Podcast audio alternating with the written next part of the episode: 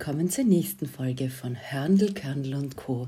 Landwirtschaft zum Lauschen, dem Podcast der Hochschule für Agrar- und Umweltpädagogik in Wien. Mein Name ist Julia Wolter und in der heutigen Episode vertiefen wir gemeinsam unser Wissen über die Milch. Episode 47 unseres Podcasts war bereits dem Grundwissen über die Milch gewidmet. Falls du diese Folge noch nicht gehört hast, darf ich sie dir wirklich ans Herz legen. Im Interview mit Michael Kerschbaumer von der Kärntner Kaslaben gehen wir noch weiter ins Detail. Hallo Herr Kerschbaumer, wenn Sie sich bitte kurz vorstellen würden. Ja, ich bin der Michael Kerschbaumer, bin äh, Bio-Bergbauer in Adendein mit Blick auf den Milchstädter See. Also unser Hof liegt auf 1300 Metern äh, in den Nockbergen oder in den südlichen Ausläufern der Nockbergen.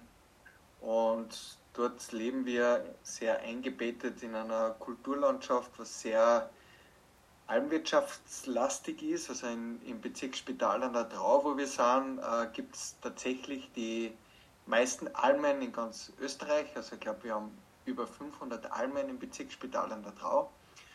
Und dementsprechend sind wir sehr ähm, nutztierlastig, also rinderlastig. In Kärnten gibt es zwei Drittel der Kühe, die, die gehalten werden, sind Mutterkühe und ein Drittel sind äh, Milchkühe, also sehr hohen Teil an, an Mutterkühen. Dennoch gibt es da bei uns im Bezirk einige Milchkuhalmen und eben äh, einige Direktvermarkter und kleine Käsereien. Unter anderem gibt es die Kassel Nockberge wo, die wir vor sechs, sechs, sieben Jahren gegründet haben. Das ist eine genossenschaftsgeführte äh, Käserei, wo wir uns äh, speziell auf Bergkäse und Schnittkäse produziert haben und äh, in Bio-Heumilchqualität. Und selber betreibe ich einen kleinen Milchviehbetrieb, der ein paar Kühe hat und ein paar Ziegen. Und die Milch haben wir vorher direkt vermarktet bei uns am Hof, also selber veredelt und seit eben diese sechs, sieben Jahren, wo es die Kaslaben gibt, betreiben wir das in, in der Genossenschaft und wir liefern auch von unserem Hof praktisch die Milch an die Käserei. Wie sind dann Sie selbst zum Käser geworden? Ich selber bin Bauer und Käser eigentlich im dritten Bildungsweg. Also ich habe davor einige andere, andere Sachen gemacht und bin irgendwie durch Zufall auf äh, Alm gestoßen. Also ich habe davor eigentlich nichts am Hut gehabt mit, mit Milchwirtschaft. Meine Eltern haben beiderseits äh, kommen die aus der Landwirtschaft, aber haben die Höfe nicht übernommen. Und so gesehen bin ich eigentlich gar kein Landwirtschaftskind. Ich habe zwar immer bei meinen Großeltern mitgeholfen, mithelfen müssen und mithelfen dürfen, je nachdem. Und bin aber nicht auf dem, am, am Hof praktisch auf einem, auf einem Bauernhof aufgewachsen.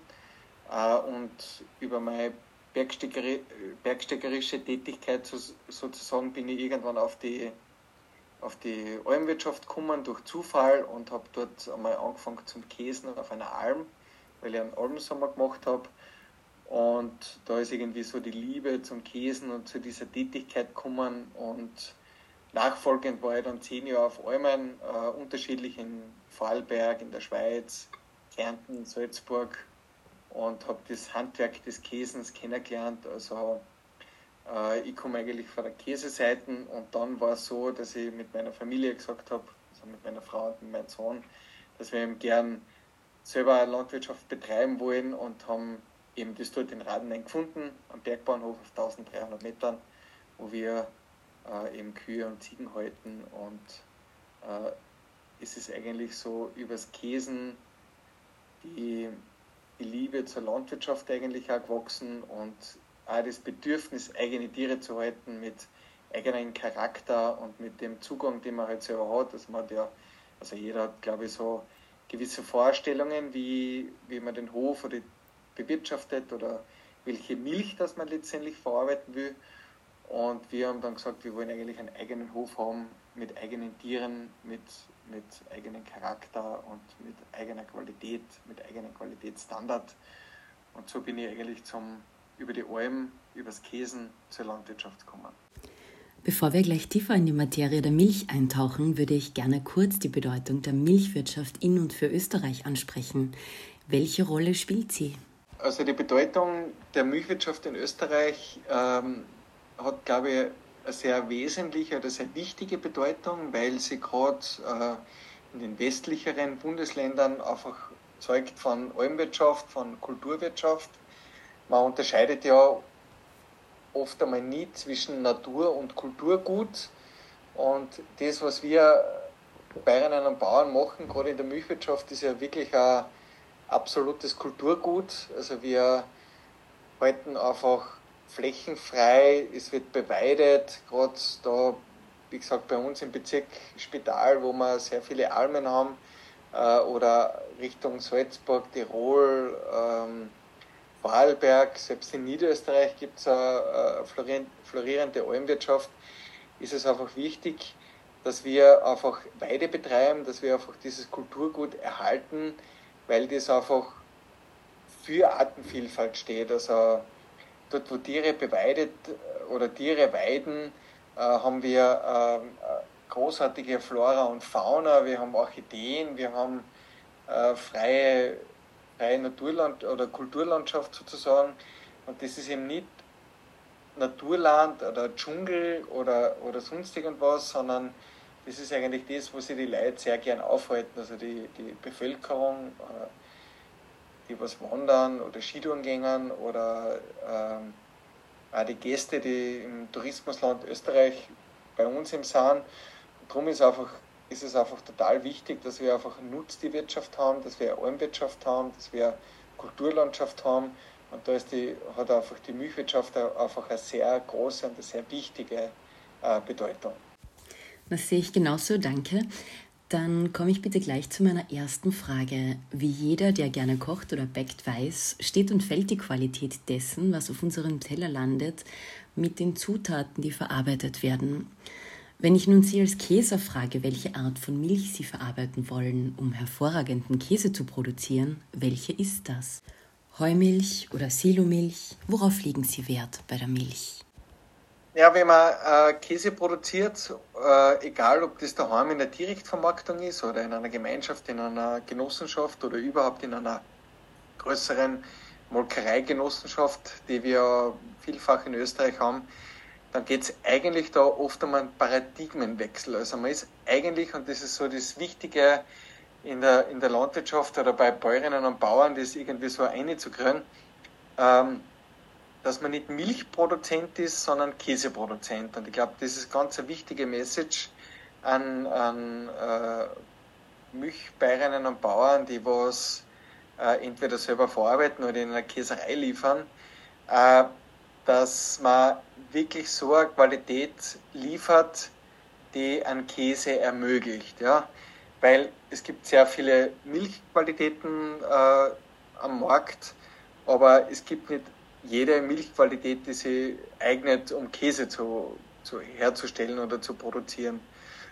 Und da ist natürlich schon so, wir reden da von Zellzahlen, wir reden da von Keimzahlen, wir reden von, von Produktionsstandards wie Heumilch oder äh, es gibt ja Betriebe, die, die, die, oder sehr viele Betriebe, die Silo einsetzen, kann man natürlich auch Käse machen, äh, keinen langgereiften, aber zumindest Frischkäse und, und oder Joghurt und dergleichen. Äh, aber es geht da ganz, ganz wesentlich um einen Paradigmenwechsel, dass man sie nicht als Milchproduzent sieht, sondern eben als Käseproduzent. Und ich glaube, das ist ganz wichtig. Jetzt haben Sie vorhin erwähnt, dass nicht jede Art von Milch zum Käsen geeignet ist. Woran liegt das? Ich glaube, man muss einmal zuerst wissen, was man für Produkt macht. Ja? Also es gibt einen ganz einen großen Unterschied zwischen, ähm, ich würde es jetzt nicht ähm, schmälern oder niederreden. Also es ist alles, was man heute macht und, und jeder Direktvermarkter oder jede Käserei ist da sehr bemüht. Aber es gibt trotzdem einen Unterschied, ob ich heute hergehe und sage, ich mache einen, einen gereiften, lang gereiften Bergkäse, der was vielleicht ein halbes Jahr oder ein Jahr reift, äh, wo ich finde, das ist schon ein sehr äh, tolles Produkt das ist ja ein Premium-Produkt sozusagen äh, oder ob ich halt Joghurt oder Topfen mache. Ja. Also ist, ich bin ja äh, sensorisch ausgebildet worden als Käsemeister, ähm, wo, wo wir verschiedene Milchen einfach überprüft haben in der Sensorik und verkostet haben. Und äh, es gibt so einen landläufigen Irrglauben, dass man sagt, ja, die, die, die Silage schmeckt man, schmeckt man in, in der Milch. Ja. Das ist ein Blödsinn. Also wenn man unterschiedliche Milchen äh, kostet, die, die vor allem kalt ist, dann hat man schon allergrößte Mühe, außer zu finden, ob das eine Rohmilch ist oder pasteurisiert, ob das eine Silomilch ist oder Heumilch. Das, da gibt es im Prinzip keinen Unterschied. Allergrößte Mühe hat man einmal zum Schmecken, ob das eine, Haarmilch ist oder eine Frischmilch. Also das ist schon ähm, ganz schwierig auszufinden. Und, und dann gibt es halt beim, beim Joghurt und beim Topfen oder bei Frischkäsen, da ist es eigentlich einmal nicht ganz so wichtig, äh, um welche Milchqualität das es sich handelt. Ja. Und je länger nachher oder je spezieller das Käseprodukt wird, also ob ich jetzt dann sage, ich mache Weichkäse oder spezielle Weichkäse, vielleicht sogar ein bisschen einen französischen Stil oder, oder Bergkäse, Hartkäse, äh, dann geht es schon ins Eingemachte, sage ich mal, in der, in der Milchwirtschaft. Dann funktioniert das im, im traditionellen Sinne eigentlich nur mit Heumilch, äh, weil die Silage äh, sich da nicht eignet für länger gereifte äh, Käsesorten. Ja. Das heißt, mache ich richtig traditionell, also bäuerlich oder in der Direktvermarktung einen Bergkäse oder einen länger gereiften Käse, dann brauche ich Heumilch dazu. Wie wir schon gehört haben, gibt es ja verschiedene Arten von Milch, also pasteurisierte Milch, Silomilch, Heumilch, Haltbarmilch und so weiter. Wie wird Milch pasteurisiert oder eben zu einer Haltbarmilch? Also die Milch, die gemolken wird auf dem bäuerlichen Betrieb, ist einmal per se Rohmilch. Ja?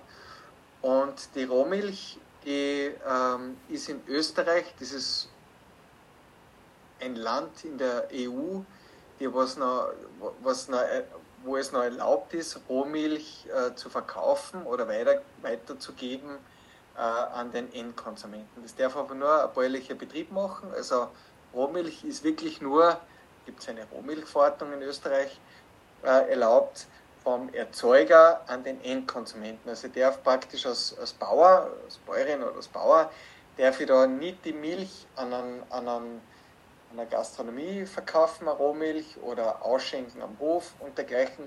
Ich darf es nur als, als Rohmilch sozusagen im regionalen Einzelhandel verkaufen. Und, und da ist es wichtig, ähm, dass zum Beispiel auf, auf, dem, auf dem Etikett steht, Rohmilch vor dem Verzehr abzukochen. Das ist einfach geregelt in der Rohmilchverordnung und ähm, das ist einmal die Milch, die da bäuerliche Betrieb herstellt. Ähm, Im Vertrieb ist die nächste Kategorie die pasteurisierte Milch. Also pasteurisiert heißt über 15 bis 20 Sekunden, gibt es eine Kurzzeitpasteurisation, 15 bis 20 Sekunden bei mindestens 72,6 Grad. Das ist auch wieder per Verordnung so definiert. Ähm, dann ist es äh, eine pasteurisierte Milch. Und dann gibt es eine, das was in der bäuerlichen Direktvermarktung häufiger ist, eine Langzeitpasteurisation. Das ist, boah, das jetzt nicht liegt, glaube ich, 30 Minuten bei 65 oder 63 Grad. Äh, ich glaube 65 Grad bei 30 Minuten ist die Langzeitpasteurisation. Und das ist dann eine pasteurisierte Milch und die darf äh, einfach ganz normal gehandelt werden. Das sind diese Milchsorten, die man kennt. Dann gibt es noch ESL-Milch oder länger Frischmilch sozusagen oder Haarmilch, die was dann überhaupt nicht mehr gekühlt werden muss, äh, die sterilisiert worden ist. Also das sind diese Milchen, die man so kennt im Supermarkt. Für die Käseproduktion äh, unterscheidet man eigentlich nur zwischen zwei, äh, also im klassischen Sinne zwischen zwei verschiedenen äh, Milchsorten. Das ist die Rohmilch und die pasteurisierte Milch. Und üblicherweise in Österreich kriegt man Frischkäse, Schnittkäse, Weichkäse aus pasteurisierter Milch und die Hartkäse, die in Österreich produziert werden, sprich die, die Bergkäse, das der Tiroler Bergkäse ist oder der Vorarlberger Bergkäse, die was, was geschützte uh, Ursprungsbezeichnungen sind, die müssen aus Rohmilch produziert werden. Also in der Käseproduktion unterscheidet man zwischen pasteurisierter Milch und Rohmilch. Und die pasteurisierte Milch, äh, was man eben für, hauptsächlich für Frisch-, Weich- und Schnittkäse hernimmt, äh, da geht es einfach nur darum, da verändert man nicht wirklich die Milch. Also es werden da pathogene Keime äh, werden da praktisch ähm, zerstört. Also die kommen dann unter der bei pasteurisierter Milch nicht mehr vor. Das wären zum Beispiel Escherichia coli oder ähm, Salmonellen oder Listerien. Das sind pathogene Keime, die was praktisch sterben beim Pasteurisationsvorgang und somit kriegt man einfach einen, einen, einen gewissen Standard äh, hin für Käse- oder Milchproduktion. Also unterscheidet zwischen Rohmilch und pasteurisierter Milch. Und wie genau verläuft der Weg der Milch nach dem Melken, also bis zum Konsumenten? Also die Milch, die was da am Bauernhof erzeugt wird, die wird in der Regel zweitägig gekühlt. Also das heißt, die, die bäuerlichen Betriebe, die möcken zweimal in der Früh und zweimal am Abend. Die sammeln die Milch und die wird relativ schnell auf 6 Grad runtergekühlt. Das ist dann immer noch Rohmilch. Und dann kommt meistens der Tanksammelwagen und saugt die ab und bringt die zur Molkerei. Mit 6 Grad, mit gewissen Zellzahlstandards und Keimzahlstandards. Und ähm, das geht an die Molkerei und die Molkerei verarbeitet es und macht halt verschiedene Produkte drauf, draus. Entweder pasteurisierte Milch oder ein Schlagobers oder Sauerrahm oder Käse zum Beispiel oder Topfen. Und dann kommt es eben praktisch in die, in die Märkte. Und in der bäuerlichen Direktvermarktung, wenn man zum Beispiel Milch liefert, ist es so, dass die Rohmilch äh, innerhalb von zwei Tagen, also die hat ein kurzes äh, Mindesthaltbarkeitsdatum, äh, die, das darf äh, nur zwei Tage praktisch offiziell hat MHD von zwei Tagen und die pasteurisierte Milch, das muss man je nach Betrieb überprüfen, die haltet dann schon deutlich länger, ESL-Milch und dann Haarmilch natürlich, äh, je nachdem, was man hat, noch viel länger. Aber der bäuerliche Betrieb verkauft in der Regel nur Rohmilch und äh, pasteurisierte Milch und das kommt dann in den regionalen Einzelhandel. Aber die Molkerei kriegt von den bäuerlichen Betrieben immer eine zweitägige, also zweimal morgens, zweimal abends, eine gekühlte Milch und dann wird es äh, praktisch zu dem Produkt verarbeitet, was die Molkerei eben hat, braucht oder macht. Dann möchte ich mich an dieser Stelle mal für den ersten Input bedanken. Dann sage ich ja danke von meiner Seite für das Interesse an der Milchwirtschaft und äh, ich habe gehört, es wird einen zweiten Teil geben, wo es dann äh, ein bisschen über Käse äh, gehen sollte. Und äh, auf das freue ich mich schon und vielen Dank für das Interesse. Jetzt hat mir der liebe Herr Kerschbaumer doch tatsächlich vorweggenommen, dass es demnächst eine Fortsetzung gibt.